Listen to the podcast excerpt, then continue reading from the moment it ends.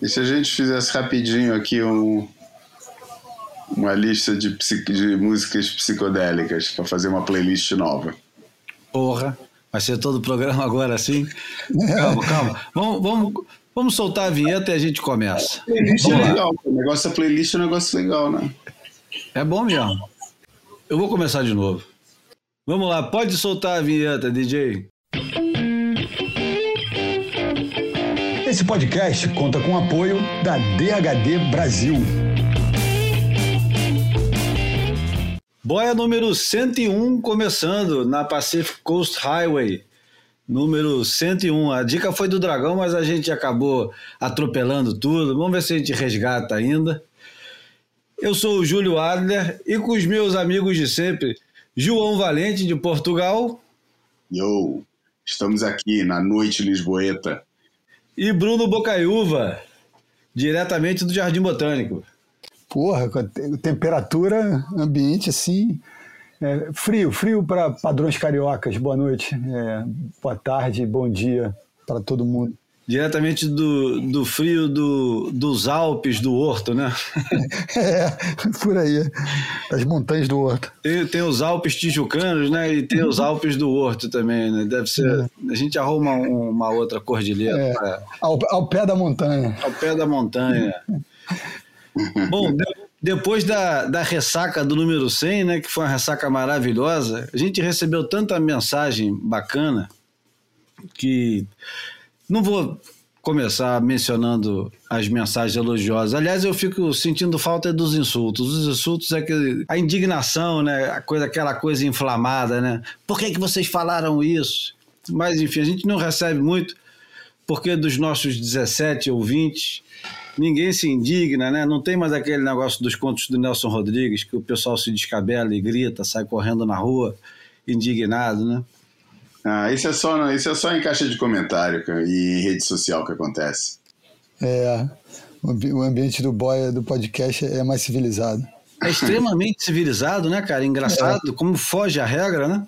É, é, é, engraçado, né? Porque realmente é, é um, um surf num, numa via paralela que, que não tem esses códigos aí, esse comportamento agressivo né, de, de ping-pong. Acho que é mais o lance de que, porra, quem não gosta da gente não tem nem, nem se dá o trabalho de escutar, cara. Dá muito é, trabalho. Não faz sentido, só, né? Só pra falar é. mal, entendeu? E eu acho que a maioria das, dos comentários negativos é, que, hum. que, eu hum. vejo na, na, na, nas redes sociais nem, nem, nem tem uma base de fato. A maioria das pessoas está ali criticando coisa que não leu, filme que não viu, é, discurso que não escutou. É, os comentários mais inflamados vêm através de títulos que são lidos, de memes. É, é leitura dinâmica. É. Sem, sem, verificação, cara. Entendeu? Cara, tem tudo a ver isso. Eu tava pensando nisso agora, que o, o, o, hater padrão é um preguiçoso, né? Então, assim, eu acho que os ouvintes do Boy são curiosos e, enfim, tem a, tem a cadência de vida e, e uma visão que, que encaixa com, com essa nossa dinâmica, com, é um preguiçoso, é pior é. que um preguiçoso, é um preguiçoso covarde, que nem tem coragem Exatamente. de desenvolver o seu próprio raciocínio. É. Se limita a repetir é. aquilo que uhum. acha que é, que é a onda da, da galerinha dele. É, é. Perfeita definição. Preguiçoso e covarde é a dupla infalível do hater. Bom, dessa vez acho que a gente partimos direto pro pro almanac, assim, sem mais nem menos, ou vamos conversar? O que, que teve de interessante essa semana que merece a atenção do, do Boy? Ou de algum dos nós três? Falou, hum. falou que falou que ia ter Tony Allen no começo e nem bota música para começar o programa, cara. Caramba, a primeira vez que eu esqueço de colocar a música, cara. É, porque a vinheta foi, foi teve essa, esse posicionamento aí musical que eu acho que ele esqueceu de botar música. Então vamos de Tony Allen para não perder muito tempo.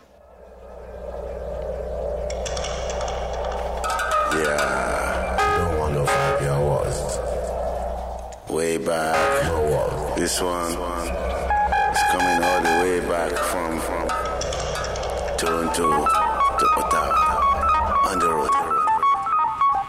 Check it out, man.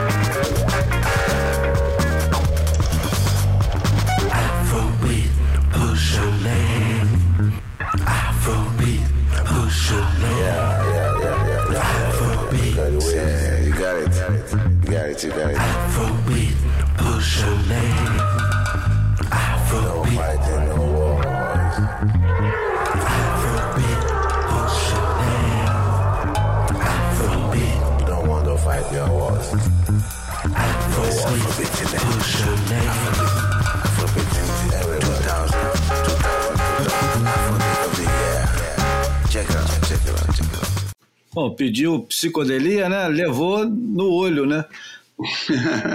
Estou completamente é, bêbado aqui de, de vacina. É, o Tony Allen é contemporâneo do, do Fela Kuti. O, Fela Kuti o Tony Allen é, é baterista do Fela Kuti. É, exatamente.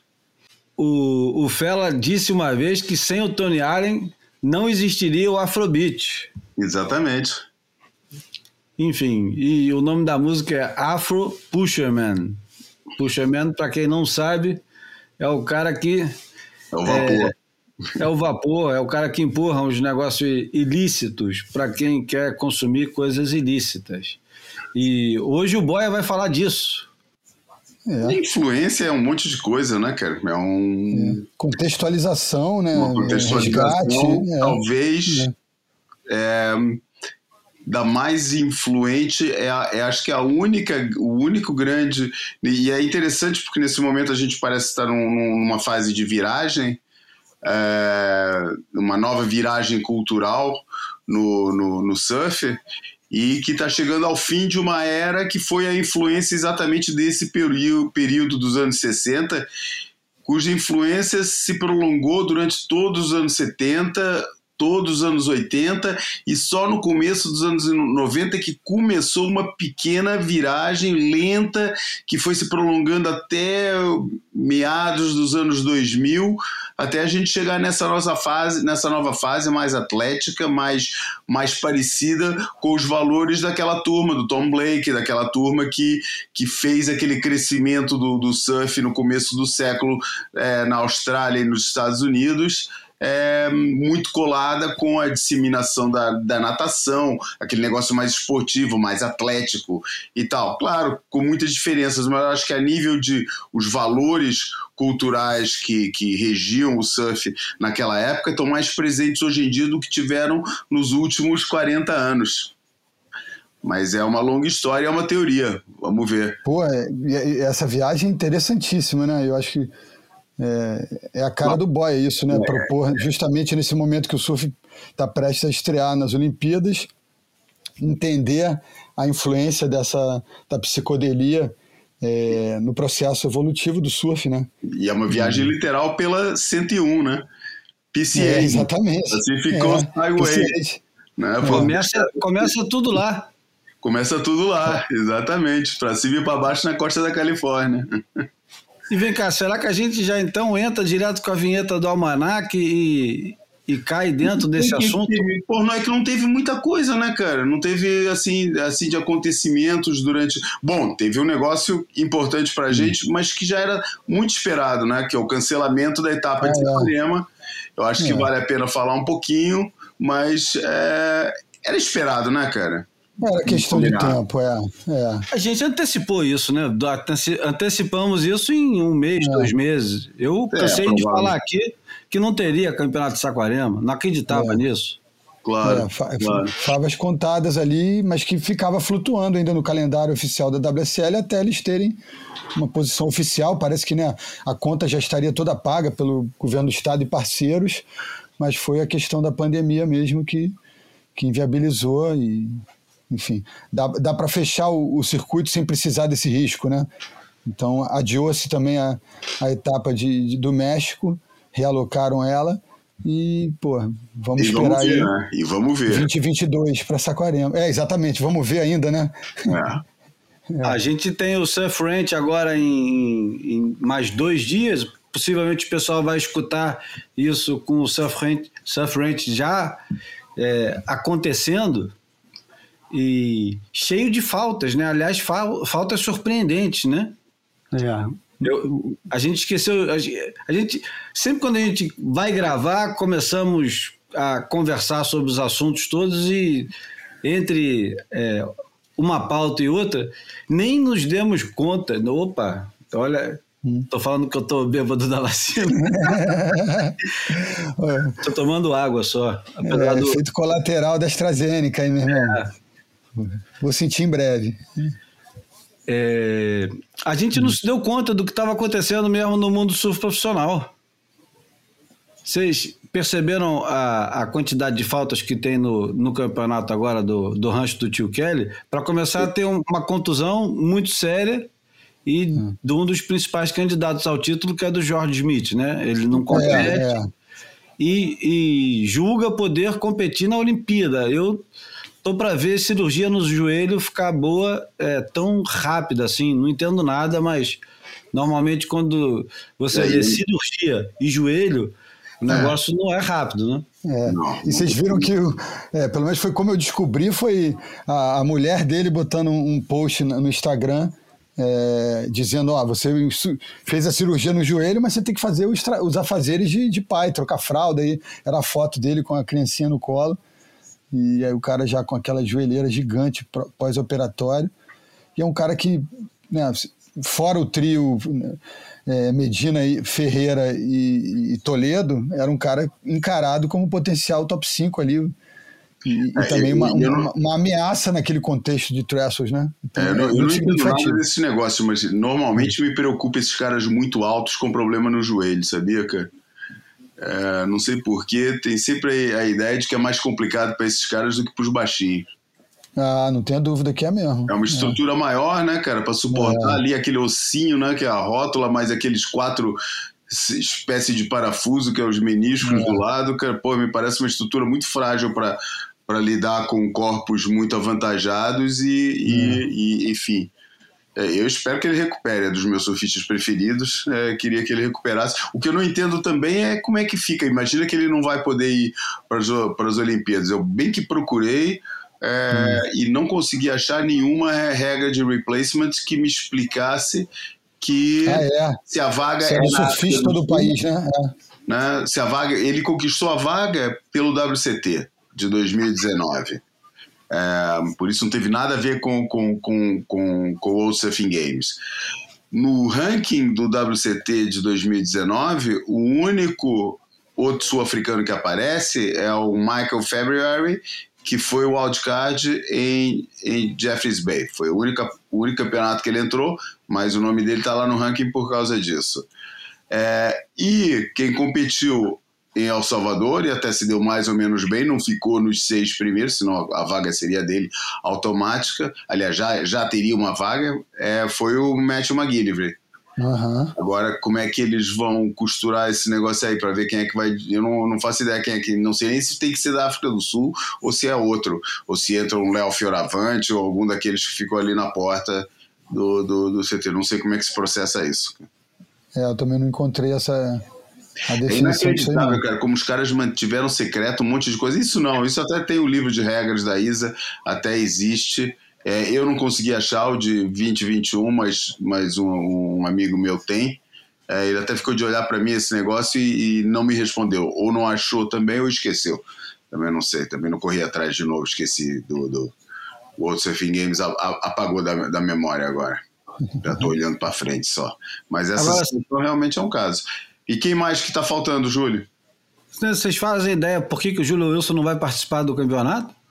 Não. Ele não está na lista.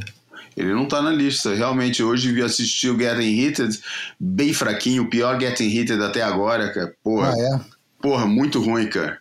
Porque é, os caras foram, não foram contundentes? Com... Foi com o Von Blake e com o Matt Wilkinson, cara. Pô, o Matt Wilkinson não sabe juntar duas frases seguidas, né, cara?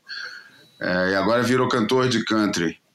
É, e, e, o, e o Van Blake, pô, é muito engraçadinho, mas, mas na hora de, de fazer uma análise séria, eu acho ele meio caído, cara. Acho que não tem uhum. um, um, olhar assim tão. Acho que ele é melhor para fazer assim o Wayne Well mesmo, é bem mais. A, é, mas o, o, o, Júlio, ele botou, o Julian Wilson botou hoje o, o ticket, ele junto com a Sally, com a Stephanie com, e com o Owen com como se fosse um cartão de embarque já Tokyo Olympics, todo mundo uniformizado. Sim, mas e por que, ah. que não vai pro rancho? Ah, você está falando do rancho. Eu estou é falando do rancho. Ah, entendi, desculpa, pensei que não tinha aberto. Eu estou falando do rancho porque o rancho ah, é o seguinte, a gente tem é, hum. o, os convidados do rancho, que são surpreendentes, na, na minha opinião, mas eu acho que o pessoal está apostando em, em, algum tipo de espetáculo inesperado, né? Uhum. É o, aquela sensação havaiana que... O Eli Hanneman. É, é eu ia até falar Eli, mas tudo uhum. bem. Eli. o, o, o, Lucas Vicente, é, campeão júnior. Atual campeão último, mundial último, júnior, né? né? É. Já não é mais atual, né? O último. É, é o último. O, a última. É, o, último a ser disputado, né? Não é o atual. É. é o Leon Bryan. Ele é substituto, né? O Leon Bryan. Ele não faz parte do, do dos tops. Não, substituto. E, e, e, digo mais, muito provavelmente pela performance no final da perna australiana, né? Não é nem aquele cara exatamente o, o próximo da lista. É, uma, um, é, convite, então, é um convite meio carteirada, mas com contexto. Por isso que eu estou dizendo que é uma é. coisa assim. É, é, é, um surpreendente, mas é um surpreendente anticlimáxico, né? Porque o, o outro é o Michael Dunphy. Quem é. já viu o Michael Dunphy surfando o uhum. Michael Duff é um cara que todo mundo tem um Michael Duff na, na praia, né, cara? Porra, eu, eu acho que o Michael Duff é um cara. É meio comum, grosseiro, né? É. Um cara comum que surfa legal, como eu tenho alguns amigos que pegam legal. Uhum. Ele, o Michael Duff, ele pega no, no mesmo nível do, de alguns habituês aqui, que aliás eu esqueci de agradecer no Boia 100, esqueci de agradecer aos caras que ajudaram o, o Boia e apoiaram e participaram do Boia, como Marcelo Viana, como Bruno Coutinho, Renato Ickel, enfim. Christian é, Bezerra, tanta gente. Christian Bezerra, claro. É. Enfim, muita, o, o Dragão, o, o, João fez a gentileza de, de agradecer, mas é, falando do Michael Duff, do Michael Dunphy, o Marcelo e o Bruninho surfam no nível do Michael Duff. Fácil. Aí tem, é, tem. Um pouco mais bonito. Aí tem o Patrick Gudauskas, cara. É. Fala sério. O Patrick Gudauskas ainda entra, entra nessas listas, cara. Mas é o que? Nego ligou pro Danny Ramos, ele falou que não podia porque estava ocupado. É, não sei. O que aconteceu, cara? E a Cocorro ainda botou eles todos como favoritos pro campeonato. Falou que vai fazer ah, é? muita diferença o tempo que eles passam na, na, na banheira comparado com os outros surfistas.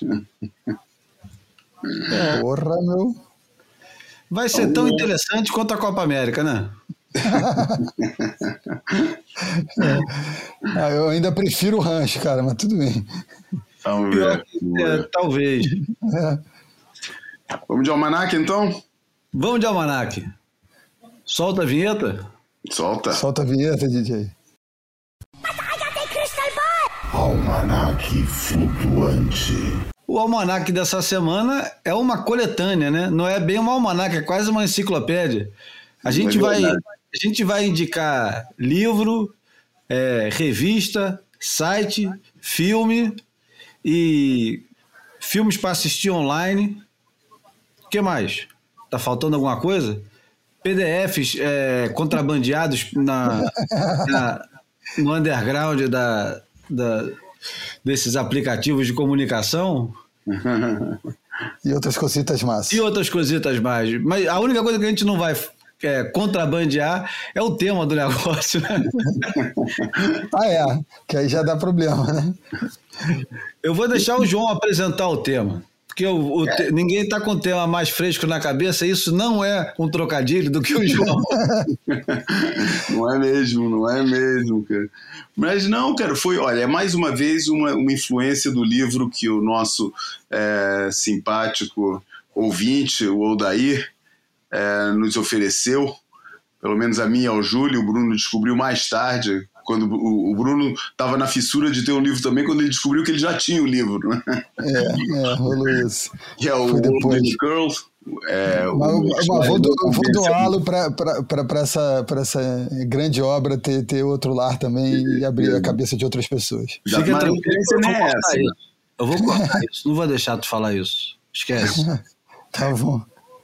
Mas o. o aí, que, que é o World in the Curl, é uma história não convencional do surf, e eu tropecei naquele naquele capítulo que é sobre a contracultura no surf nos anos 60, que é uma que é uma coisa que me, me interessa particularmente, porque eu acho que é, o meu interesse no surf foi muito derivado nisso, né?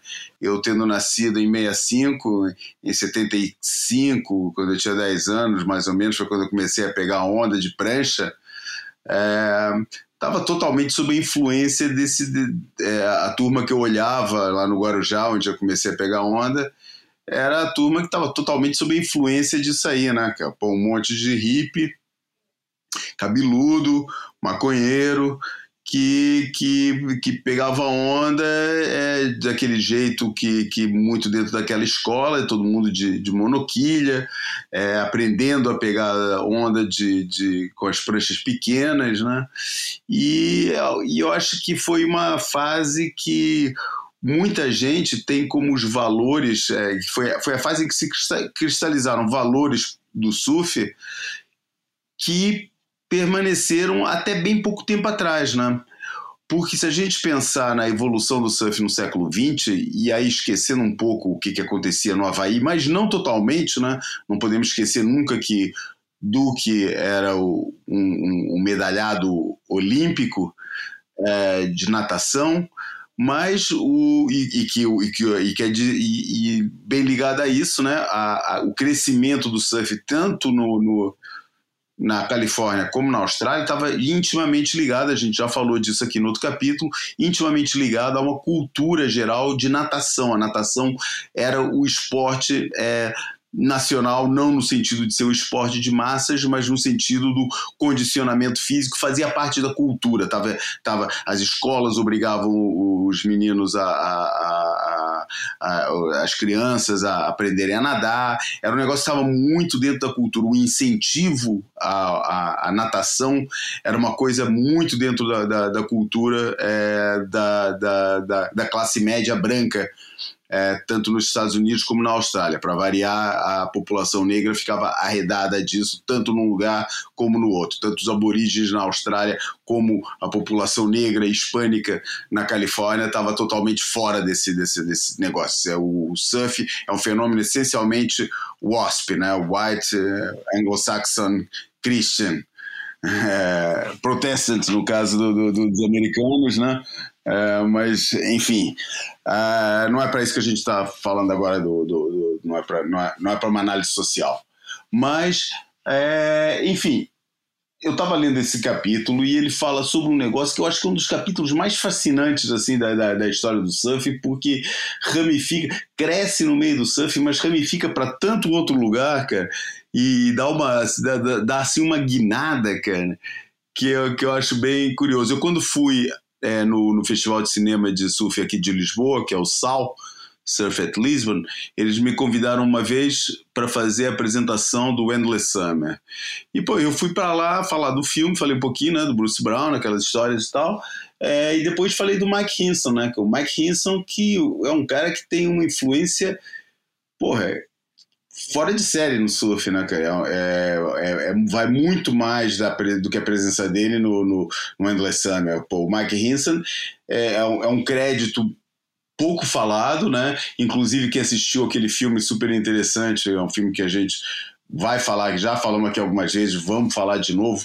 É um filme chamado Going Vertical, que é a melhor história, que é um documentário sobre a Shortboard Revolution é, e que divide muito na, na guerra entre o, o Dick Brewer no, Hava, no Havaí e o, e, o, e o Bob McTavish na Austrália.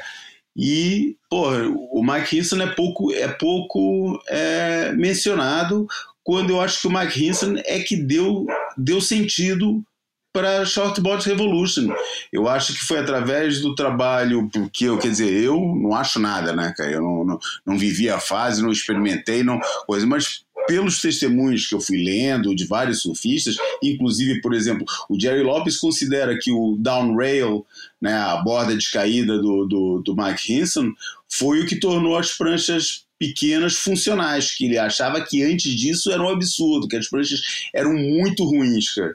Eram muito ruins e que foi principalmente né, para pegar onda em pipeline, nos tubos e, e no Havaí. Ele falou que, pô, que, a, que o, o Jerry Lopes fala que, pô, que foi o, o downrail do, do, do Mike Hinson que, que, que foi. realmente a gente vê as pranchas todas a partir de uma certa época, era toda todas com, com, com, com essa borda mais, mais caída, mais puxada até, até, a, até a parte do catch, né? até a parte já, já, já virando para dentro da, da, já virando para o fundo da prancha, que, que foi o modelo que prevaleceu durante muito tempo. Enfim, mas eu falei do Mike Hinson, porque o Mike Hinson era um membro não ativo de um grupo que eu ia pegando, que eu, achei, que eu achava engraçado, que eu, quando comecei a tropeçar nesse nome, é, foi num livro que, que, que, o meu irmão tem, que é um livro sobre a cultura dos anos 60. Rock and roll, artes, é, movimentações políticas, etc. E no meio daquilo tudo falava de um, quando chegava na época da cultura psicodélica, falava de um grupo que era o The Brotherhood of Eternal Love, a Irmandade do Amor Eterno. E eu, pô, que maneiro, tal, esses caras os malucos. Aí tem aquela história, jogava no meio aquela história do Magic Bus, né, que é, que é, uma, é, uma, é uma figura mítica do, do, do, do, dos anos 60, né, que era um ônibus que ficava cruzando, um ônibus cheio de maluco lá dentro, né, que ficava cruzando a, a, a PCH, né, a, a 101, para cima e para baixo. Esse nego que tava pedindo carona, muita gente pedia carona na estrada nessa época. Se tinha sorte ou azar de pedir carona, cara, pô, você ia, você ia pegar uma. Você ia fazer uma viagem que você não tava programado para fazer, cara. E muita, muita história de cara que acorda, não sabe nem aonde que tá, cara, e nem sabe o que, que aconteceu, só, só lembra de estar tá entrando no ônibus e depois é uma, é uma, é uma nuvem que fica. É, isso misturava tudo e eu achava esse, essa história toda fascinante. Né? Mas depois eu comecei, em vários momentos, a tropeçar no nome disso é, em, em, histórias do surf, em revistas antigas. É, e, e, e, aquilo me intrigava, porque nessa época, estou falando quando eu comecei a me interessar por esses assuntos, que era final dos anos 80, anos 90, informação muito desconexa, um livro aqui, uma revista ali e tal. E tava sempre tropeçando volta e meia nessa Brotherhood of Eternal Love e, e tal, e não, e não entendia, e, e ia ligando, é, e aos poucos fui ligando as peças, e quando estou aqui na leitura do World in the Curl, é, pego o capítulo em que fala exatamente da Brotherhood, né? e, e apesar de já conhecer bastante, bastante histórias, é, resolvi ir fundo e acabei achando no Surfer Journal uma, uma descrição grande sobre a Brotherhood é, e fui assistir e fui assistir o, o documentário que está disponível na internet para ver, dá um pouquinho de trabalho, é um daqueles streamingzinhos que, que é meio. que eu não sei se aquilo é, é legal, se não é, mas assisti direto, não dá para baixar, não dá.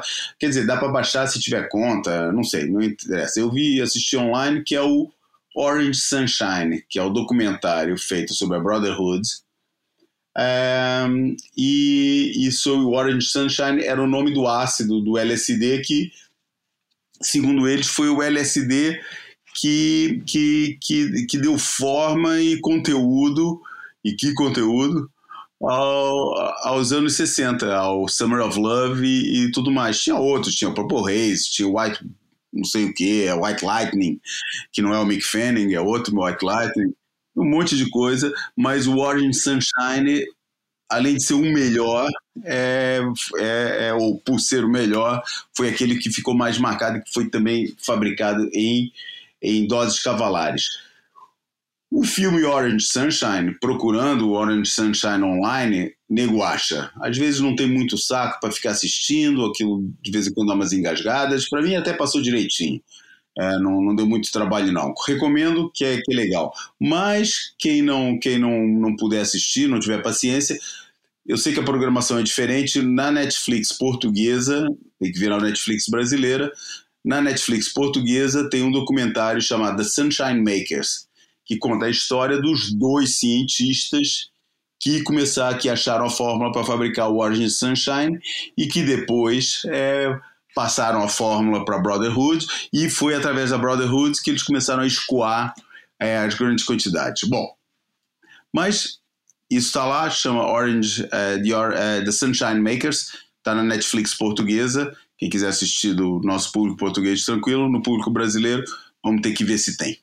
Uh, voltando para Brotherhood. O que, que era Brotherhood? Cara? Brotherhood era um grupo de 10 a 13, 15 surfistas da Califórnia. Laguna Beach foi mais tarde, eles se instalaram em Laguna Beach. Os caras eram esperados. Na verdade, cara, tudo começou com um cara chamado John Griggs, que era um maluco é, que integrava uma gangue de, de motoqueiro na época que estava no, no, no, no, científico, na, na, na escola, e, e no científico aqui em Portugal tem que falar que é no liceu, né? É, tal, e que, que fazia assim, o, o fazia um, uns roubozinhos aqui e ali, era um gangsterzinho amador, né? E que já tinha experimentado todas as drogas, estamos falando de 64, 65, por aí, já tinha experimentado tudo que era, que, que era droga que tinha naquela época. E que começou a escutar desse tal de LSD e se interessou no assunto. Daí ficou sabendo que tinha um produtor de cinema ali pela área de Hollywood, que tinha uma porrada de LSD em casa, e eles, amigos, foram lá na cara dura e assaltaram a casa do cara é, e levaram todo, todo, todo o carregamento de, de ácido que o cara tinha lá. O tal do John Griggs tomou um ácido e foi correndo, cara. O cara não parou de correr foi correndo até a casa da mãe dele, falar para a mãe dele, só para falar para a mãe dele que ele amava ela. E aquilo foi assim, tipo, teve uma iluminação, como tanta gente né, que toma esse negócio acaba tendo, né? Teve uma iluminação e, porra, largou toda a vida de crime que tinha ou desses pequenos crimes e porra, e fez da sua vida, dedicou a sua vida a uma atividade criminosa, né, tráfico de drogas, mas com um objetivo nobre, que era ele queria entregar, é, é ele queria é, abrir um novo rumo para a humanidade através das, de doses é, é, cavalares de ácido lisérgico, que todo mundo devia tomar, eles distribuíam tentar é, vendiam uma coisa porque precisavam da, da grana para financiar, mas o objetivo dos caras nunca foi acumular dinheiro, bem pelo contrário, eles queriam era eles queriam era mudar o mundo através do, do LSD. Mesmo porque é bom ressaltar aqui, pelo menos abrir um parêntese razoavelmente grande para explicar que o, que o LSD um, um pouquinho antes estava sendo desenvolvido por um grupo de. É, os caras eram mistura de psicólogos e. Psicólogo, no caso, era o Timothy Leary, mas aí você é, tinha. Psiquiatra. Hã? Psiquiatra. Psiquiatra, pronto, desculpa. Psiquiatra, é, químicos, filósofos, uma turma da é. pesada que na, na qual era a universidade? Era Millbrook? Não, era, era Harvard. O Timothy Leary era professor em Harvard.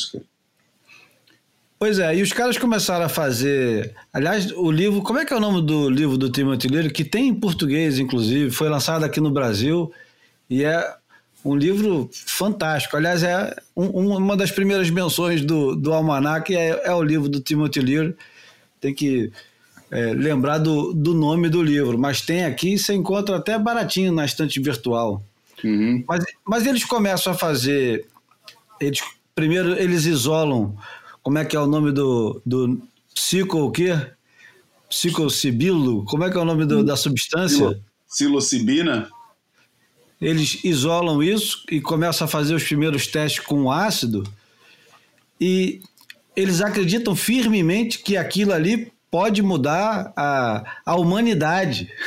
Os caras é, passam a, a, os caras passam a, acreditar que a experiência é, psicodélica com com eu não tenho a menor dúvida que mudava a, a, humanidade, cara. Eu não eu tenho imagina, imagina agora. Está sendo, tá sendo usada. Pô, imagina agora, por exemplo, os caras começarem a reunião do G7 com cada um tomando um ácido, cara. Você acha que o resultado da reunião ia ser a mesma que foi, assim, do, do jeito que foi, cara? Porra, em vez de os caras estarem conspirando para travar a China, os caras iam chamar o, o, o, os chineses para tomar um ácido também e ficarem lá viajando, cara. E eu acho que pô, tem um potencial incrível. É claro que a gente está aqui no campo idealista, porque não mudou nem o mundo deles próprios que estavam na frente de batalha, quanto mais do, do mundo inteiro. Mas eu acho que também Tá, é, é, uma coisa bem no comecinho, mas nem vou entrar por aí, cara. Nem é, não, mas existe um ramo da psiquiatria contemporânea que está trabalhando muito com não de pesquisa naquela sentido. época, por é. causa da atividade é. da Brotherhood e por causa da disseminação do uso de drogas e por causa da política. Uhum. O Lyndon Johnson primeiro e o Nixon depois criar, que, que iniciaram, foi com o Nixon que se iniciou, aliás, a própria expressão The War on Drugs foi cunhada na, na, na administração Nixon, é, eles fizeram das drogas o, o, seu inimigo número um e pararam totalmente com todos os estudos da, da, do LSD que só foram retomados 50 anos depois, cara. É. é por isso tá agora tá, a gente está na primeira tá bem vibrante e os caras têm usado muito cogumelo, né? É. Exatamente. Eu acho que a imagem do Júlio aí tá meio, tá meio confusa, porque a psilocibina não tem nada a ver com o, com o, com o LSD. O LSD é a Mais uma vez, vou botar a culpa na AstraZeneca. É, isso. Não, pô, não. Aí vamos criar uma vinheta para a culpa da AstraZeneca. Não, que logo mais eu vou tomar também. É então... a do ácido lisérgico. E o ácido lisérgico, eu acho que é feito a partir das moléculas de, do, do ergote, que é um fungo que dá no trigo. É, e não uhum. tem a ver com a psilocibina. A psilocibina é o ingrediente ativo do, do, do psicoativo dos cogumelos, é, como a mescalina é o, é o psicoativo do peiote, e o DMT é o psicoativo do, do, do ayahuasca e, e santo daime, etc., o nome que tem. Cada uma dessa família de drogas tem um agente psicoativo separado dos outros, não é o mesmo, é, são coisas diferentes. É, apesar de nego arruma tudo na família dos psicodélicos e, e, e das viagens, mas é, são coisas bem são coisas bem diferentes. É, com Aí, encontrei na estante virtual, né? diferentes e tal.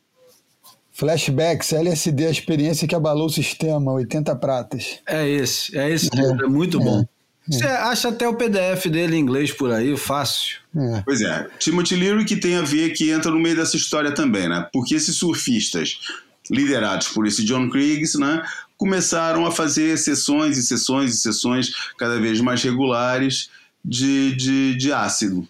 É, e numa dessas, o, aliás, a galera já era toda meio traficante, os caras, vários deles dessa galera aí, é, que foram, que foram né, naturalmente é, derivando na, na, na, direção desse John Griggs, é, já eram traficantes de, de, traficar, fazer um movimentozinho ali entre Tijuana e tal, pegava aquela maconha mexicana ruim pra caramba e distribuíam lá nos Estados Unidos e tal e provavelmente pegava alguma da maconha que, o, que aqueles caras que aparecem no filme do Blow é, distribuíram, porque está tudo ligado, né? Depois está tudo ligado, essas histórias estão todas ligadas, tanto o filme o Blow com o Johnny Depp quanto o, é, não sei se chama Traficante Americano com Tom Cruise, agora não estou lembrando uhum. o nome. São duas formas diferentes de contar histórias muito parecidas e que se cruzam, enfim. É, tá tudo mais ou menos ligado nessa época.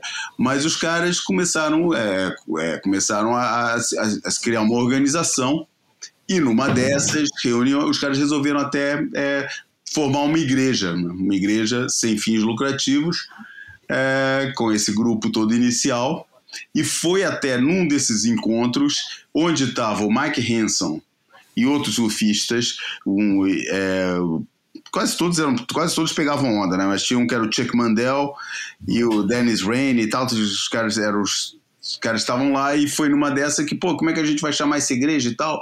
Daí um deles sugeriu, pô, Brotherhood. E os caras perguntavam, mas Brotherhood do quê? E esse Chuck Mandel, que era surfistão mesmo, né? Falou, pô, of Eternal Love. E pô, e ficou. Daí ficou o negócio, né? Daí os caras começaram esse negócio aí de, de, de, de traficar e foi nessa época que eles precisaram criar uma máscara para os seus negócios, né? Então eles abriram uma loja de objetos místicos e arte, aquela arte hippie, bem hippie, em Laguna, no centro de Laguna. Um, e convidaram o Tim Leary para ser o padrinho deles, para ir lá, padrinhar e fazer umas palestras e tal. E foi um negócio muito louco, né? Porque Laguna era dominada na época pelo Instituto John Birch, que era a, a coisa mais, era a TFP do, do, do, do, dos Estados Unidos, que é o grupo mais é, é, cristão conservador é, que, que existia naquela época. E os caras pô, entraram em choque, mas não teve jeito, né? A galera invadiu geral, tomou conta do lugar com a central nessa loja aí, que eu agora não lembro o nome, mas daqui a pouco provavelmente é, vou lembrar. E os caras chamaram o, o Tim Leary Arts World. Exatamente, essa mesmo. Mystery Arts World. 1967. É, exatamente. Summer of Love, né? O Verão do Amor. Eles todos, todo, todo mundo lá. E, e, e, foi nessa, com essa associação, o Tim Leary começou a olhar para os surfistas começou a interagir com esses caras, e foi daí que o Tim Leary veio com aquele papo do. e que resultou até numa matéria famosa que saiu na Surfer chamada The Evolutionary Surfer. É, em que ele considera o surfista uma evolução do ser humano e faz aquela associação que a onda é o né, a espuma da onda é o passado, o, a parede que está na frente é o futuro e o surfista vive no presente, que é ali no curl, na, no, no, na, é, o surfista em cima da prancha é o presente, é o presente absoluto, é a consciência pura, é aquelas coisas todas. E isso foi uma matéria que pô, até hoje é citada em várias coisas, em, vários, em várias revistas, volta e meia, sempre que fala dessa fase e tal, vai buscar Timothy Leary Revolutionary Surfer, e, é, enfim, vem daí essa associação toda. Né? Uh, e depois a Brotherhood começou a criar, começou a, cre a, crescer, né? começou a se ramificar, sabe como é que é esse negócio? Né? Começa a traficar, vira Breaking Bad, né? É só para fazer um movimentozinho aqui para botar um no bolso, mas depois que entra na história fica muito difícil sair, né?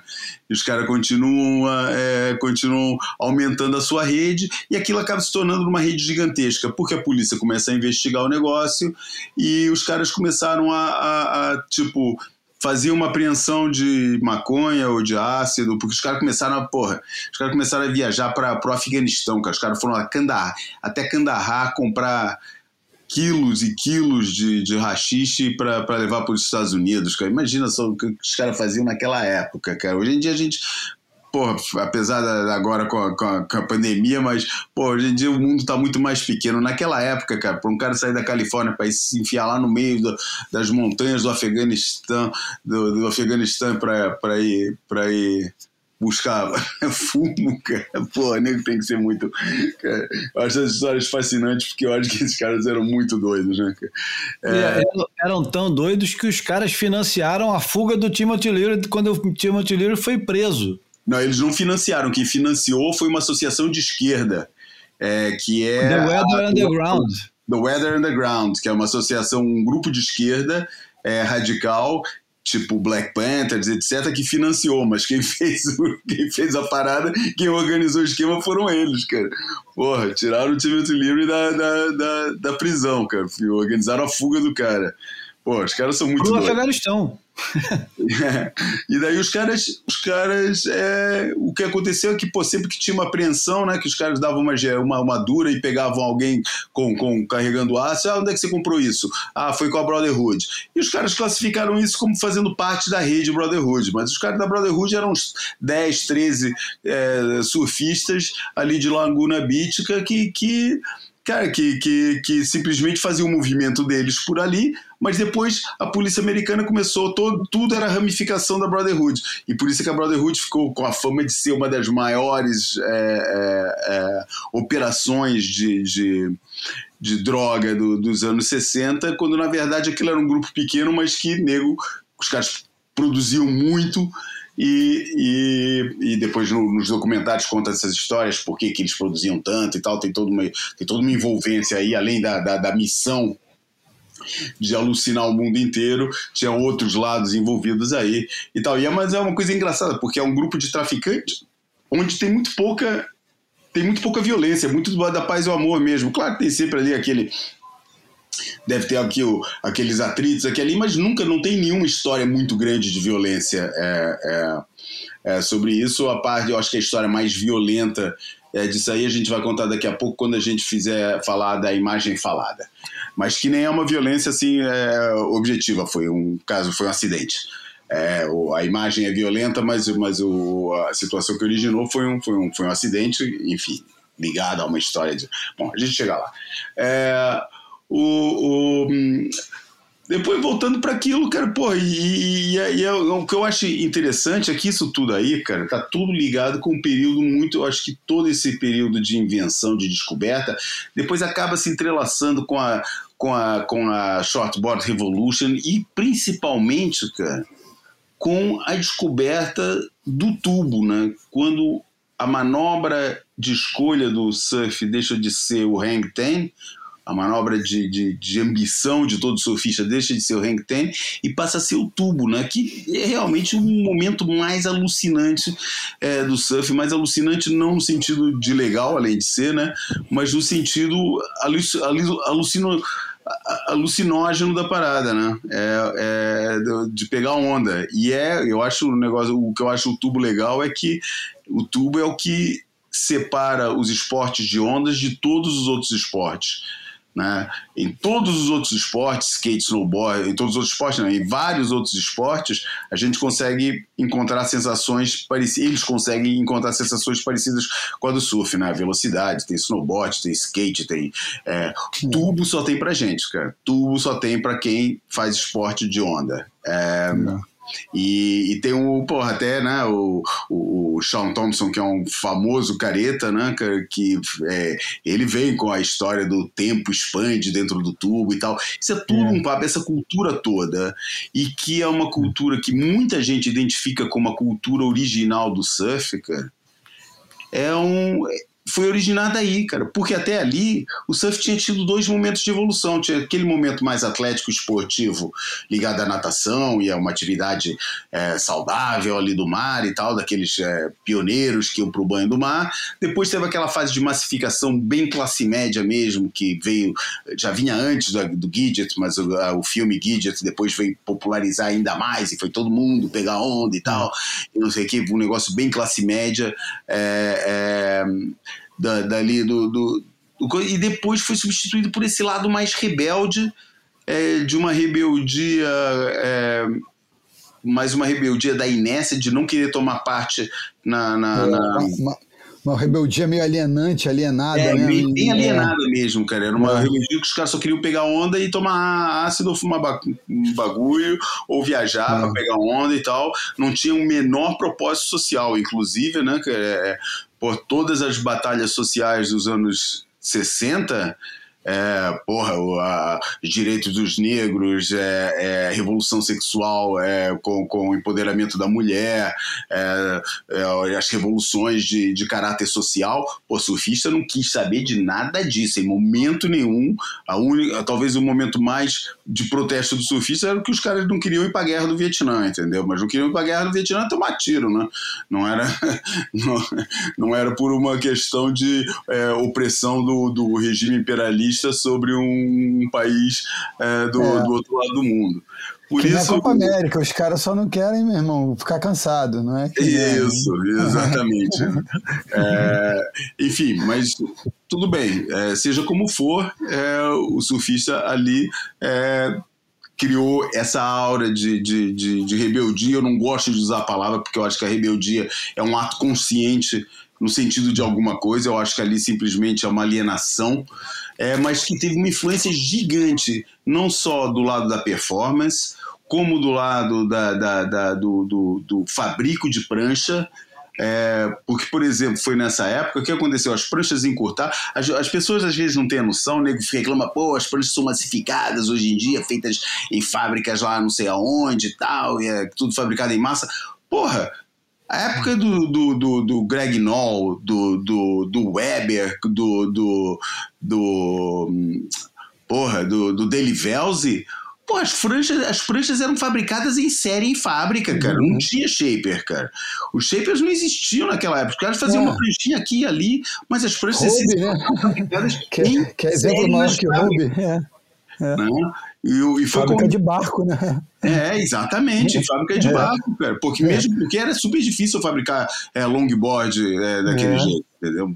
Então, as quando as pranchas diminuíram de tamanho, é que gerou essa coisa dos shapers, né? Daí começou a aparecer shaper em tudo quanto é, em tudo que é lugar. É, foi o shaper de fundo de quintal, essa imagem surgiu junto com isso também, entendeu? Depois, É. pô, a criação do World Tour, né? Nego viajando É. pra cá e pra lá, e quantos surfistas não fizeram tráfico também de drogas é, disfarçados de surfista de, de, de competidor, de, de, de World Tour. Boa. Quer dizer, esse negócio estava todo ligado. E essa cultura é, que, que ligava o, o surf às drogas, esse lado todo assim, meio hippie, foi uma coisa que veio até. é, chegou a conviver com a época da, da, da, da Momentum Generation, que talvez tenha sido Uhum. o primeiro grupo de, de, de careta, de, de pessoal que era, na maioria deles, é, não, não, não era o pessoal que, que, que, pelo menos, não gostava tanto das drogas como, como, como as gerações anteriores e que anunciava isso, principalmente o Kelly Slater e tal, e, e, e outros, é, mas o Kelly era o, assim, o mais vocal nesse, nessa história da, da, das drogas, os caras que se orgulhavam de, de. O que naquela, até aquela época era quase meio vergonhoso É. ser se admitir, pô, eu sou careta e tal. Poucos É. fariam um negócio desse, né? Só um cara do estatuto do, do, do, do, do, da- do- do estatuto de um Sean Thompson que podia se dar o luxo de, de, de falar assim. É. Até o Mark Richards, que era um caretão também, é, não era tão vocal sobre, sobre o negócio. Era assim, o negócio, pô, falava, ah, tal, não, não se orgulhavam. Mas, essa, mas e, e esse aí, aí viveu durante toda essa fase do momento e só bem pouco tempo atrás, no- já nos anos 2000, é que houve essa mudança que parece que é um regresso àqueles valores atléticos dos anos é, é, 30, 40, 50. é, e, e- e que é um, um novo, um novo momento cultural do surf, cara. É E eu- engraçado, né? Tem aquela história do. melhor, se é pior, é o que é. As coisas são assim. A gente sabe Não, que acho que é ciclo, né? É ciclo. é, é cíclico, cara, estamos num ciclo agora É. novo. É, claro que todos os ciclos novos têm sempre temperos de outros ciclos que passaram antes. Não vai ser uma coisa, não é igualzinho ao que, ao que se passou antes, mas é, um- é simplesmente a- é o momento que, que prevalece. E o momento que prevalece naquilo que é o mais representativo, que é a vitrine mais representativa do surf, que é, continua sendo é, o, o- o circuito mundial, é esse momento mais atlético, mais em que não existe mais.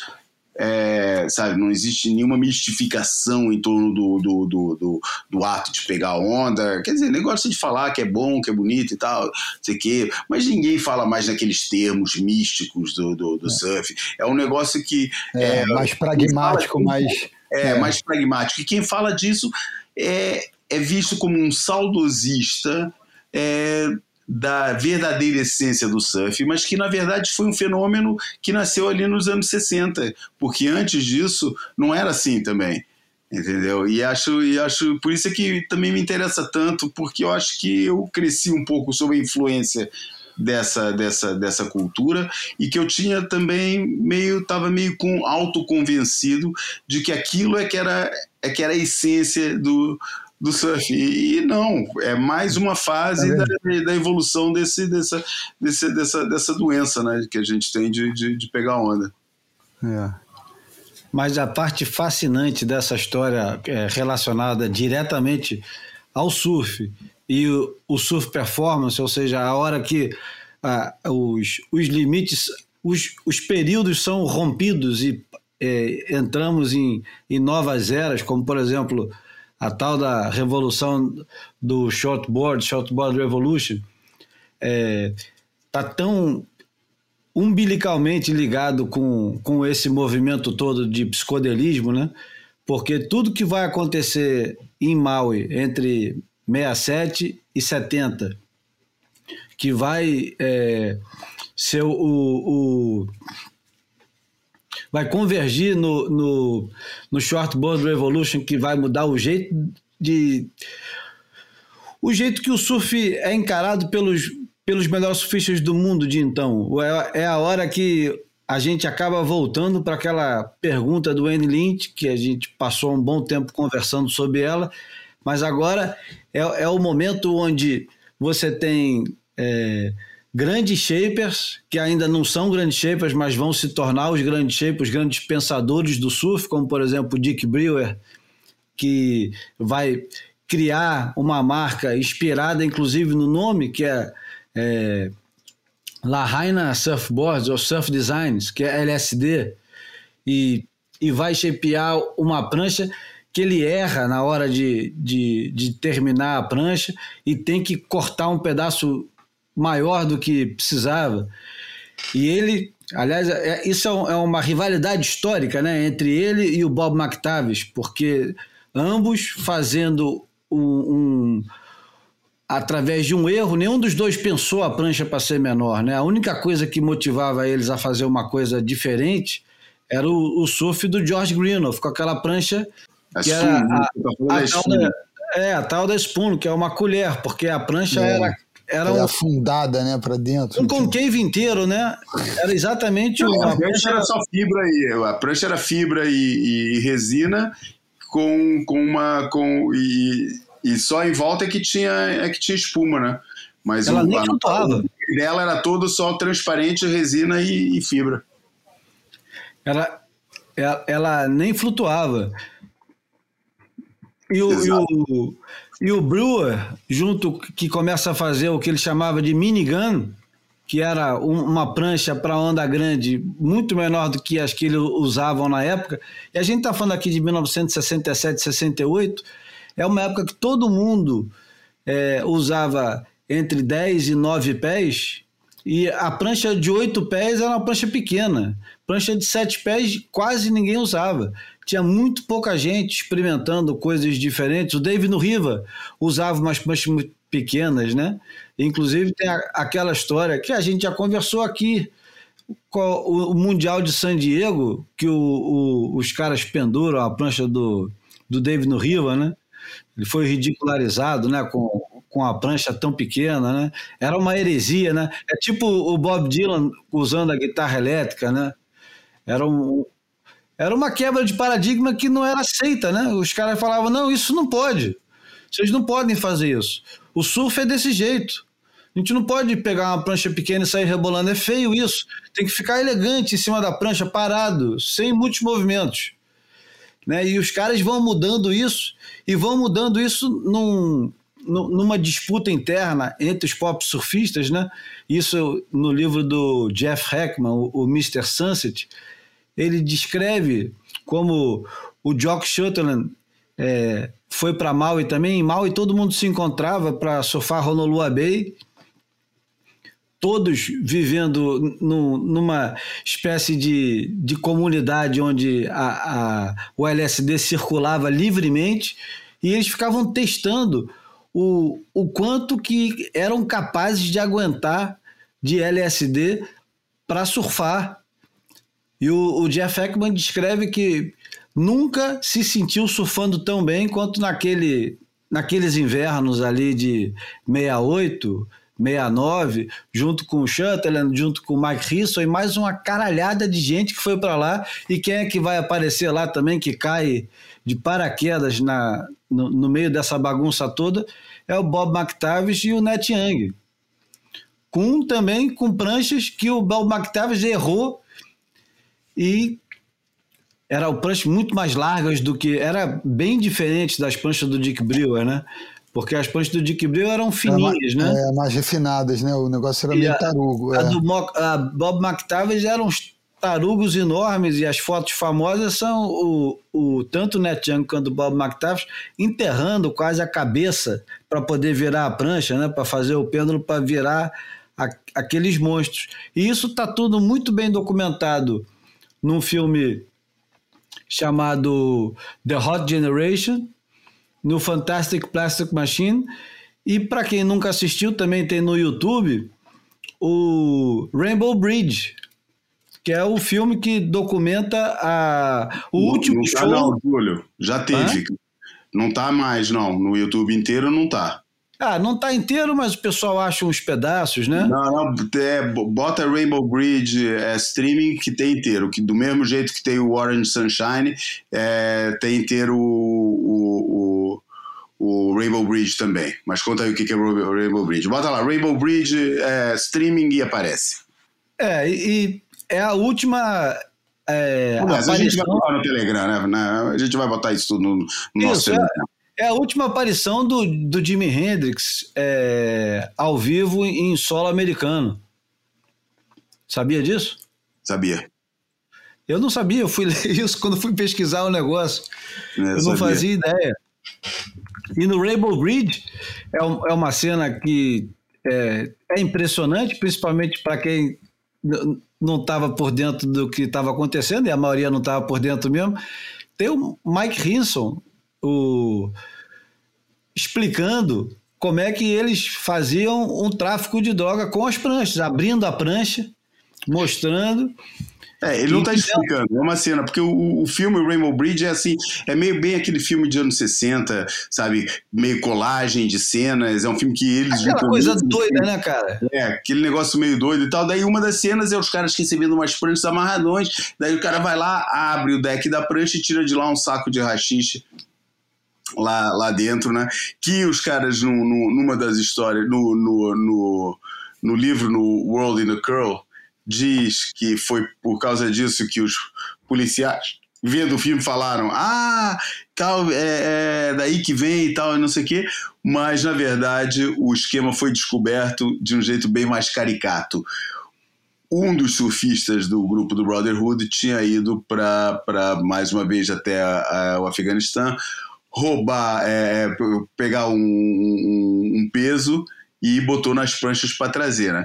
Daí ele foi para com as pranchas, não sei para onde, e mandou as pranchas, é, não sei se da Tailândia, não sei da onde, Sri Lanka, algum lugar desses, e de lá mandou as pranchas para os Estados Unidos. Só que o que aconteceu? Teve uma, uma greve dos, do, do pessoal de aeroporto, o pessoal que faz os carregamentos, que o pessoal que tá, né, faz a, é, essa parte logística dos aeroporto, do aeroporto, que ele mandou. E, porra, ficou aquele bagulho todo dentro da, da, das coisas. E as pranchas ficaram logadas num lugar em que tomava sol pra caramba. Porra, aquilo apodreceu, começou a inchar, né? Quando aquilo chegou nos Estados Unidos, os caras olharam com aqueles dois calombos e falaram, pô, que coisa de negócio é esse aqui, cara? E abriram, cara, e descobriram ali. E a partir daí os caras decretaram uma, uma, uma lei que tudo que era prancha que viesse principalmente do Hawaii tinha que ser aberta e vale. E, pô, e nego é, né, botava faca mesmo para ver do, o, que, o que, que as pranchas estavam trazendo na, na época. Né? Que isso tudo acontecia na, pran, na fábrica, uma fábrica também super conhecida de Laguna, que era Rainbow Surfboards de um surfista que é o John Gale, é, que é o cara que a gente vai contar daqui a pouco a história no. no, no Imagem falar. E, e, falando de livro, um, um filho dessa, dessa relação do, da Shortboard Revolution com a psicodelia na Austrália, por muito célebre, é o, é o, Michael Peterson, né? E no, e no livro dele tem várias histórias narradas é, que, que exemplificam a relação dele com, com LSD e com heroína. E, e, reza a lenda que ele ia para dentro da água em Kirra clássico, pegar tubo, porra, acidado e levava dentro do short mais para quando a onda estivesse baixando, ele tomar para continuar no, no, mesmo flow, né? E, e, também tem um contexto histórico, social, policial, que os caras, que o Sean Doherty fala no livro, que na, naquela época, nos 70, na, na Gold Coast região, que era, porra, lugar remoto, né? Se, se, é, se, é, se, são vilarejos hoje em dia, imagina nos anos 70. A galera, o, a polícia estava reprimindo o tráfico de, de cannabis, porque era uma coisa mais assintosa, os volumes eram maiores, chamavam mais atenção, e por debaixo dos panos é, traficava-se com mais facilidade heroína, é, LSD, então a, a, galera acabou rolando uma cultura, rolando uma febre de, de, desse consumo desse tipo de droga é, ligada à psicodelia, ao psicodelismo, por conta dessa repressão à cannabis. E aí a turma toda, enfim, e o Michael acaba meio que desenvolvendo aquela esquizofrenia dele por conta desse, desse uso abusivo, enfim. É, sendo que vamos separar aqui é, heroína, cocaína, essas chamadas drogas pesadas de psicodelia, né? Porque essas não são drogas psicodélicas, são drogas é, opiáceas, no caso da heroína, e, e enfim, não, não, é, ah, não e, digo é que viu no mesmo contexto, cocaína, mas não são psicodélicas já. As, as drogas vezes psicodélicas, no, no... a maconha sim, tá, faz parte é. da família das drogas psicodélicas, mas são é, é outra família de drogas não tem nada a ver. Aliás, é, quando não, entram essas drogas pesadas, é que entra o declínio todo dessa. E dessa a galera fase. não consegue mais surfar, né? Quando era Isso, LSD, também. tudo bem. Quando entrava heroína, o cara já estava fora d'água e não voltava mais para a água. Exato. E Só aí fica, conseguia. Ficava paranoico, né? Ficava, enfim, desenvolvia é. aquele síndrome de perseguição e eu uma merda toda. Mas é engraçado também porque é, aí o, o, Michael é um, é um personagem dessa época e, e acabou se encapsulando nesse, nesse movimento da Shortboard Revolution, das single fins. E aí, quando o, o, o trem continua andando, né? E aí veio, né, veio o Twin Fin, depois veio o, o Simon com a, com a Trusher, o, o Michael ficou preso ali e, e começou a se rebelar com, com esses que se movimentavam é, se entravam nesses vagões da história e começava a andar para frente, né? E aí ele é. ficava puto, que achavam era um, era um devoto da single fim, assim, que não abria mão até, até o fim e achava que era um, era um bando de traidores os caras que iam, enfim, tentando é, mas também coisas. vítima, né, da esquizofrenia que ele sofria é, e tal. É, né? é. Ele já misturou um monte de coisa junto. É, mas é um personagem riquíssimo do ponto de vista da performance, né? Porque aí acaba representando é, é, esse, esse pêndulo, o, essa, essa prancha de uma quilha só, mas mais encurtada, é, essa capacidade de verticalizar e, como, como o Júlio falou mais cedo, e, e João também, né? A, a, história do tubo entra na, na, no, jogo e aí o cara vira um, né, um artista do, do da parada, né? Um, Vamos, vamos lançar logo a imagem falada para a gente falar dessa imagem e acaba a história com. com porque é, é, tudo parte da mesma história e a gente já, já, já, já lança o, a imagem falada e já termina o assunto depois comentando a, tá essa foto. Vamos lá? Vamos embora. Fotografei você na minha Rolleiflex Imagem falada. Então, a foto que a gente traz aqui é uma foto totalmente representativa de tudo que a gente está falando até agora. É uma foto famosa para quem gosta de ver revista com histórias mais antigas do surf, livros de surf. Todo mundo já tropeçou nela. É uma foto que mostra David New River, que era o grande surfista da fase do, do, do Hang Ten, quando o Hang Ten era o máximo, e que depois fez uma transição também boa para shortboard é, John Gale, que é um hippie que está sentado ali de perna cruzada em perna de lótus, é, e um garotão que a gente não sabe quem é, no quintal da Rainbow Surfboards, que é a fábrica de prancha da Brotherhood é, em Laguna, que eram umas pranchas todas, que a, que a, pintura das pranchas não engana ninguém, né? De onde é que vem aquelas ideias todas, é, é, é cara de viagem de ácido, aquilo tudo que está lá. E o John Gale era um cara que não era parte do grupo original da Brotherhood, mas é um cara que trabalhava muito com, com, com, com a Brotherhood uh, e fez os seus movimentos e fez muito tráfico e tal, e que nunca se livrou desse, desse, desse negócio, já muito depois do fim da, da, da, da, da Rainbow Surfboards. Uh, e, e acabou. Uh, morto de uma forma bem violenta, né? Diz que diz que estava fugindo de uma gangue de, de, de mexicanos do tráfico e, e, e, perdeu o controle do carro e teve um acidente, atravessou uma, uma, cerca de arame farpado e um arame farpado decapitou ele. É, enfim, a história mais violenta apesar de todos eles, os principais todos da. da, da o, bom, o John Griggs, o fundador da, da da, da Brotherhood é, foi, é, morreu de uma overdose, surpreendente overdose de psilocibina, pelo menos é isso que se atribui. Eu nunca tinha ouvido falar de overdose de psicodélico, eu ouvi já falar muito de nego que foi na viagem e não voltou, mas overdose nunca tinha escutado, mas no que eu li, é atribuída a uma overdose de psilocibina. É, no documentário falam bastante disso, no Orange Sunshine falam bastante disso. Um, e, e, e, morreu assim. Depois, vários do quase todos passaram pela prisão e tal, tiveram é, pagaram seus seus pecados ali. É, mas o John Gailey, que é o cara que está nessa foto com o David Nuria, uma foto do Jeff Divine. É, é que é que... um dos fotógrafos mais importantes da década de 70, né? Se não o mais importante. Isso, isso, pô, é o cara foi o principal, é, foi o fotógrafo dessa fase toda da Surfer, né, cara? O fotógrafo que, que era o principal fotógrafo da Surfer na fase pós Ron Stoner, né? O Ron Stoner que foi o, o, outro doidaço, né? Mas mais nos anos 60, o Ron Stoner fez aí o Don, Ron Stoner endoidou de vez e foi o Jeff Divine que assumiu esse papel na transição dos anos 60 para os anos 70. É uma época que a surfer estava sob a batuta do mais hippie e psicodélico dos uhum. editores de surf que, que já, já, já teve na história das revistas de surf, né, que é o Drew Campion. E enfim, era nessa fase mesmo em que, se a gente for olhar as capas que se faziam naquela época, a gente via que estava tudo envolvido, cara, tava tudo uhum. junto, era tudo mesmo embrulho. Impregnado, é, né? O surf não era um fenômeno.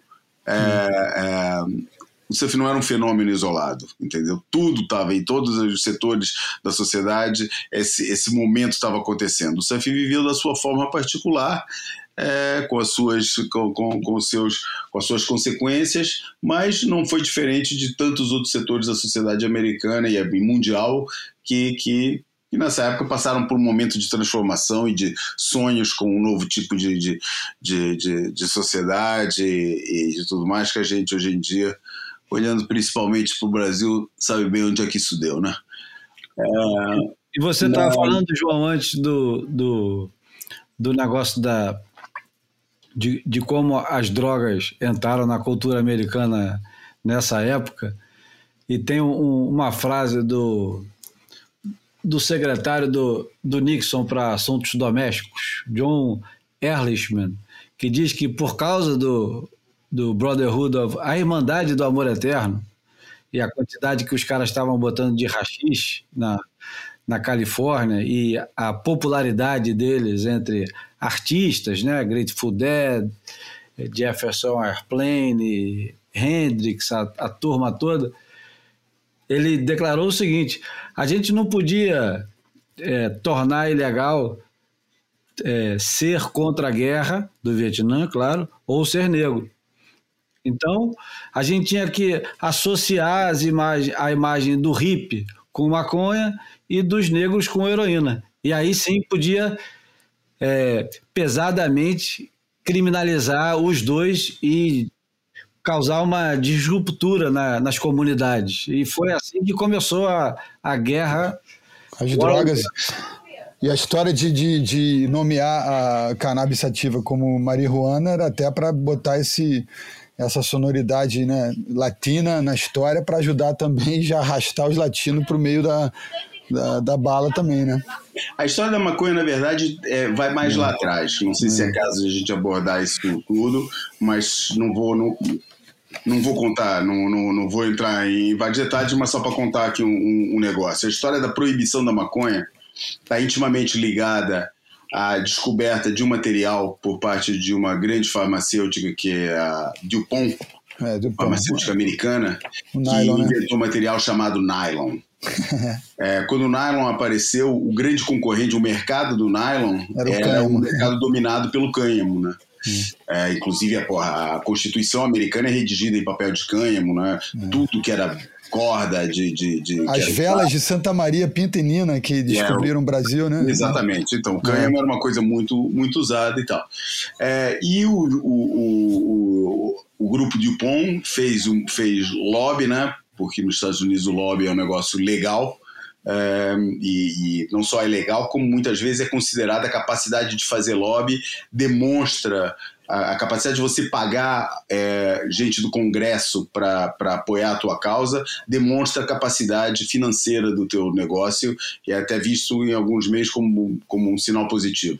É, o, o, o, a DuPont fez um lobby junto do Congresso americano para proibir a, para proibir a produção de cânhamo, associando, que é, né, se juntando a todos os movimentos conservadores, a identificação do, da maconha com, com, com os negros, né, é, é, é porque os grandes maconheiros dos anos 30 eram dos anos 30, 40, 50, eram os músicos de jazz, né, cara? É. Pô, Louis Armstrong era um lendário maconheiro, todos eles, né?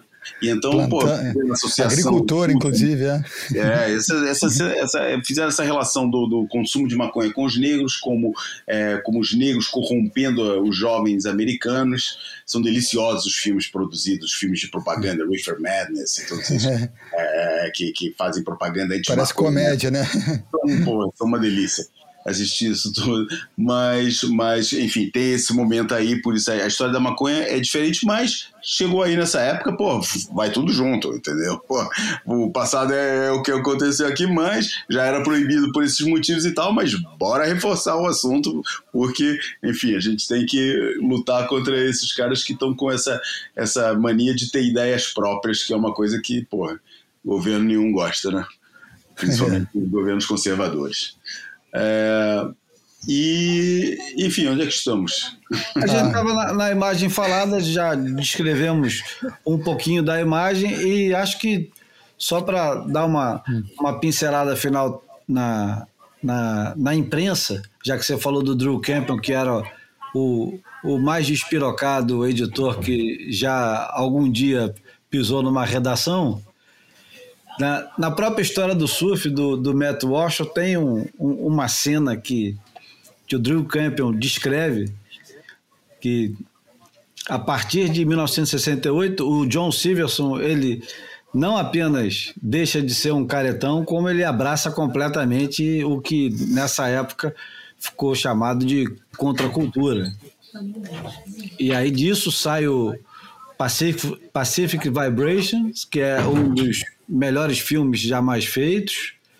E essa cena que o, que o Drew Campbell descreve é muito engraçada. Eu não sei nem se eu consigo é, traduzir ela muito bem, mas ele descrevendo que ele foi rastejando pelo corredor até o, a sala do John Silverson.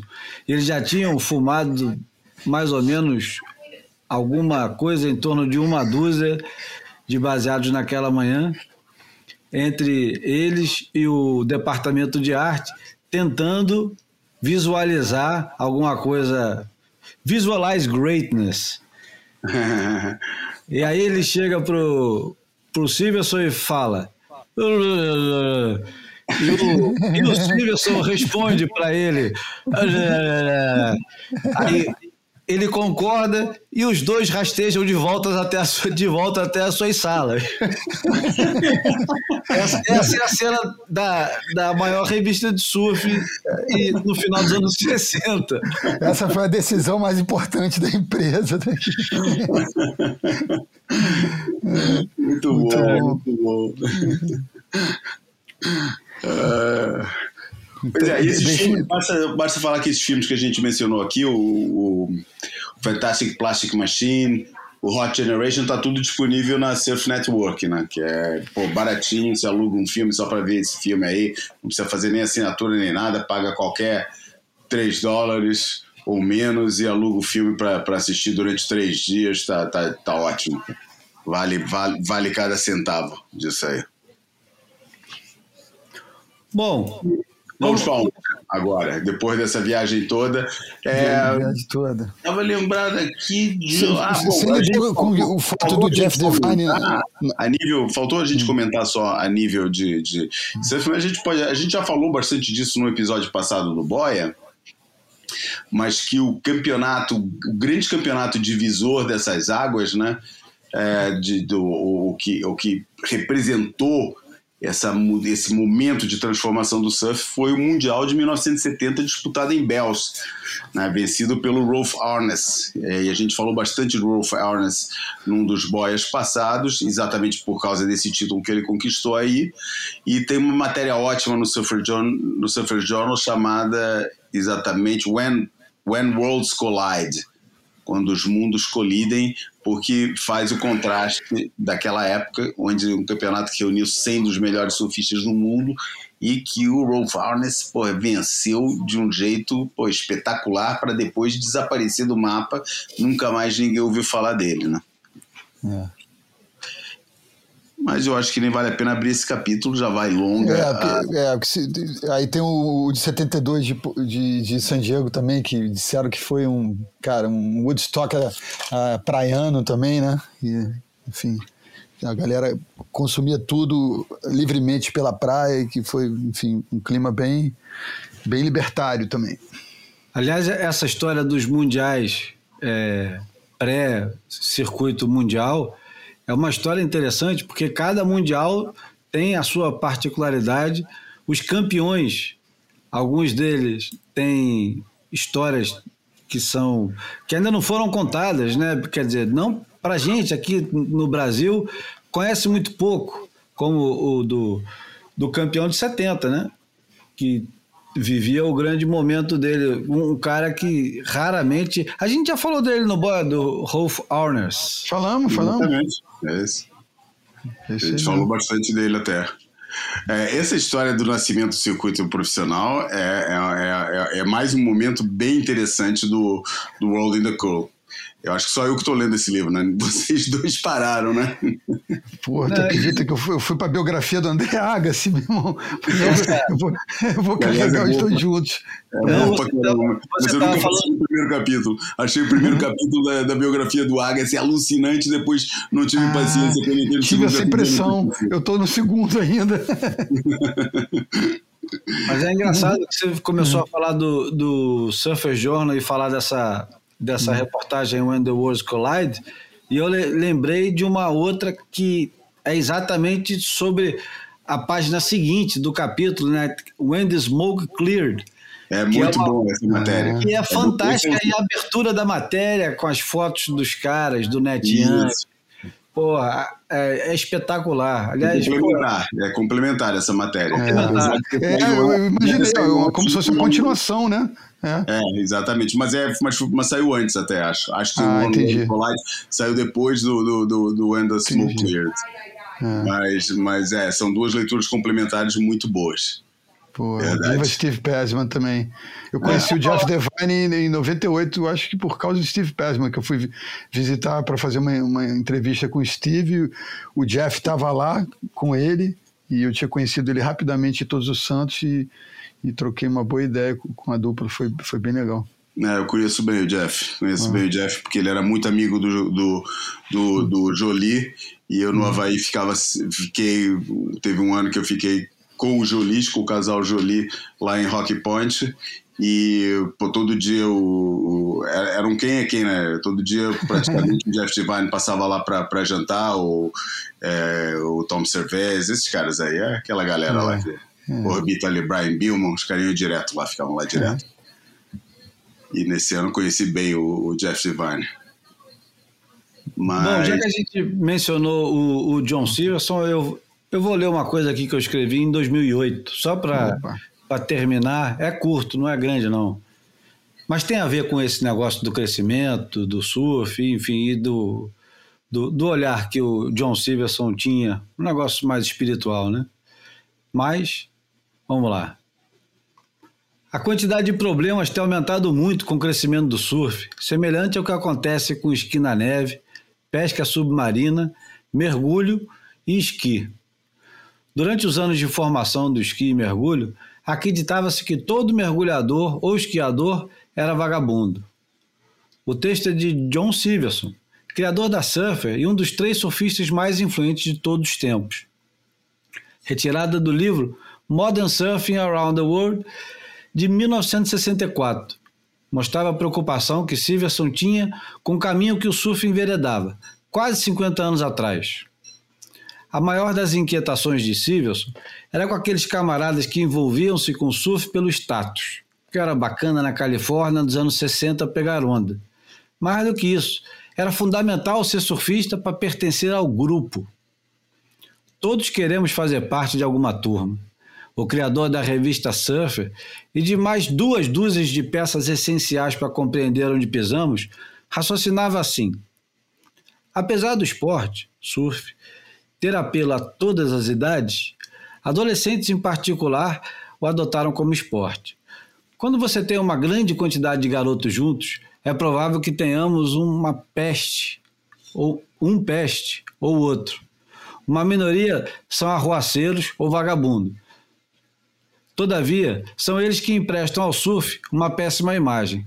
Esse é o problema do surf. É incrível a atualidade, né? Temo que hoje em dia o buraco é mais embaixo ou mais na frente. Não são os adolescentes que nos faz parecer cada dia mais imbecilizados, são os supostos adultos. Aqui no Brasil e na maioria das publicações que infestam bancas de jornal, quem escreve, quem opina e quem decide são senhores com mais de 30 anos, com escassas exceções. E quanto mais velho, mais nocivo, mais nocivo ao surf, porque careta disfarçado de romântico, porque retrógrado império de progressivo. O novo papo do surf espiritual é asneira misturada com marketing para empurrar bermudas com logotipo paz e amor, feitas em cantos pouco recomendáveis no Oriente, vendidas a preços nada módicos. O problema não é o fato do sujeito ser bombardeado pela lenga-lenga de sermos especiais, e uno com a natureza. Não, senhor. O que é difícil de engolir é a mercantilização em cima de uma coisa que deveria ser grátis. Pois, se você surfa com uma prancha convencional, com seus seis pés, com rabeta round pin e ligeiramente fina, está por fora. O surfista de verdade hoje em dia deve prezar a diversidade surfar num dia com a fish, no outro com uma egg Logicamente, surfar de peito, que é a forma mais genuína e pura de correr ondas. E tocar violão, se esquecer, sem esquecer que assoviar é a música que vem da alma, pura, sem artifícios.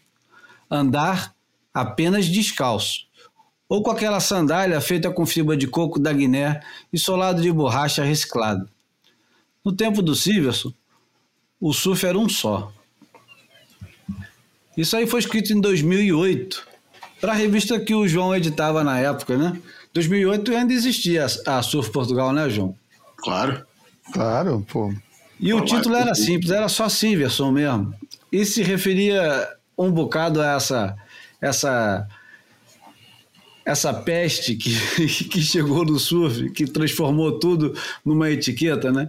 Que você é começou, passou de, de surfista a aerialista, longboard, free surfer, viajante. Começou a, a. O nego inventou um monte de gaveta, né? É, esse negócio da especialização tem muito que se lhe diga. É um tema em si, a especialização. Hoje o mundo é feito de especialistas. Mas, enfim, nem vou abrir esse capítulo. É uma história para a gente conversar depois. Como vai ser uma história para conversar depois? O porquê que o surf profissional não foi o único esporte que inventou um circuito no meio dos anos 60 e como é que drogas legais estão intimamente ligadas a isso, nomeadamente bebidas alcoólicas e cigarro, que foram os grandes impulsionadores do surf profissional e de mais uma porrada de esportes no meio dos anos 70. É, a gente pensa assim, as nossas coisas são espontâneas, mas não. Surf nunca teve separado da sociedade, foi sempre junto com as coisas todas. Nunca fomos vanguarda de porra nenhuma. Tivemos o nosso espaçozinho, talvez fomos os primeiros a ouvir em algum lugar aqui, os primeiros a ouvir uma bandinha, uma coisa assim, mas como movimento nunca fomos nada à parte do que estava acontecendo no mundo. Olha, eu, eu vou pular direto para o Pergunte ao Boia, que vai ser uma pergunta, é, quer dizer, uma resposta rápida e objetiva. Uhum. E depois o João vai explicar. Olha, coisa rara, hein? Não, o João depois vai explicar é, uhum. o porquê da música de encerramento para a gente acabar com esse negócio. Agora, tem gente que reclama, se tiver menos de duas horas, nem ouve. Pô, é, outro dia alguém narrou a história saborosa, né? Que o cara vinha eta ouvia em etapas para durar a semana inteira. Até a terça-feira seguinte, enfim. Não, mas, mas já tá o... tarde aqui, gente, já tá tarde é, aqui. Não, vamos, vamos, vamos, passar pro. Vamos, vamos caminhar para a porta. O Léo Cunha ele fez a seguinte pergunta: teremos o trio comentando ao vivo o dia final de Trestos? E eu respondi. Eu, eu, por mim, respondi a ele que a gente. Clube a gente nem pensou nisso, isso é uma coisa tão distante que nem é. pensamos, mas tá aí uma grande ideia, né? É. é, via Clubhouse pode ser uma boa, cara. Não é? é? João vai estar trabalhando. Vamos começar a, a, a, lançar a ideia por aqui. Quem sabe a gente consegue reunir 20 pessoas no dia da final. É, é. é vamos aguçando o apetite da galera aí. Ô, João, você escolheu a música do Jimi Hendrix para terminar hoje. Uhum. E agora faz a gentileza de explicar por que, que você disse que ela é a tua música preferida. É, a minha música preferida do Jimi Hendrix é essa que chama Gap é um, é um instrumental que está na trilha sonora do Rainbow Bridge, do filme que a gente estava falando. É, eu gosto, cara, porque é a única música do Jimi Hendrix em que o gênio dele da guitarra aparece mais pela habilidade de tocar guitarra do que pelo, por, por aquele é, lado mais visceral dele, mais selvagem, mais de criador de sons e de atmosferas. É, sem deixar de ter isso, é, um, é uma música que valoriza mais o, o lado mais habilidoso dele é, tocar guitarra. Eu que nem sou muito fã de guitarra virtuosa, nem de é, detesto é, Joe Satriani, esse tipo de, de e, e, as guitarras e, e, as guitarras da, da, escola heavy metal, assim tipo é, corrida de corrida de guitarra, né? Quem toca mais notas por segundo, mas e, e, aqui nem é nem um pouco isso, continua com todo o feeling do Jimi Hendrix, com toda aquela, aquela coisa em que o simples sai bonito, é, mas eu acho que tem uma, pô, tem uma levada muito boa, pô, um ritmo fantástico e isso é, são, são reações são, são, são razões muito mais pessoais do que objetivas que me fazem é, fazem dessa minha música preferida do, do Jimi Hendrix. É, pô, e faz sentido porque é trilha sonora do, do, do, do Rainbow Bridge, pô. Por isso tá totalmente de acordo para fechar esse episódio. Que não vamos fechar sem esquecer de fazer aquele apelo para os nossos ouvintes, né, de colaborarem aqui com a gente, na medida que cada um puder fazer lá no nosso Catarse. É, Júlio, explica aí como é que faz para colaborar com o Catarse. Eu ia até passar a bola pro Bruno uhum. para ele se despedir e fazer uhum. esse negócio, porque com a cordialidade do Bruno, de repente ele consegue angariar mais gente.